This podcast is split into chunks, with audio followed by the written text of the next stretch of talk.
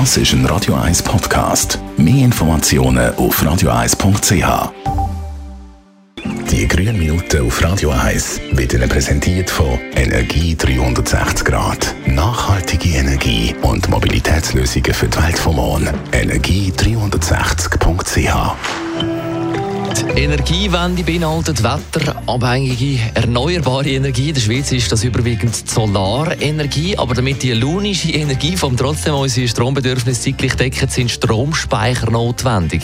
Andreas Krise von der Umweltarena Spreitenbach, was ist Sinn und Zweck vom Stromspeicher im Keller? Die Speicherbatterien sammeln am Tag den eigens produzierten Solarstrom und geben ihn zur Abend wieder ab, wenn wir heimkommen zum Kochen, zum Fernsehen oder zum Waschen und schlaue Gebäudesysteme nutzen heute bereits am Tag Solarstrom nutzen, um den Wärmespeicher aufheizen. Mit einem Batteriespeicher erhöht man die Eigenverbrauchsquote von etwa 35% auf etwa 70% Was bedeutet eine Eigenverbrauchsquote?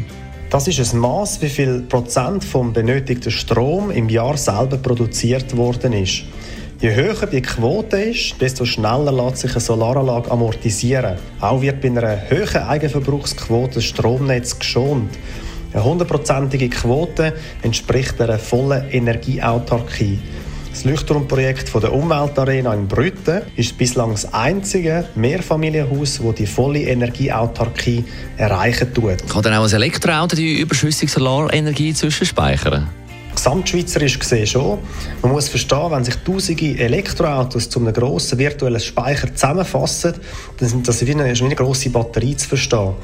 Für das ist allerdings ein erheblicher Ausbau von der Infrastruktur notwendig, bis das Realität werden kann.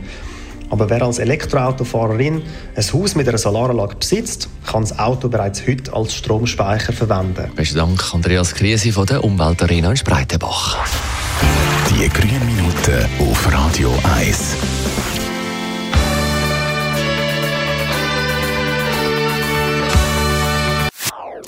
Das ist ein Radio 1 Podcast. Mehr Informationen auf radio1.ch.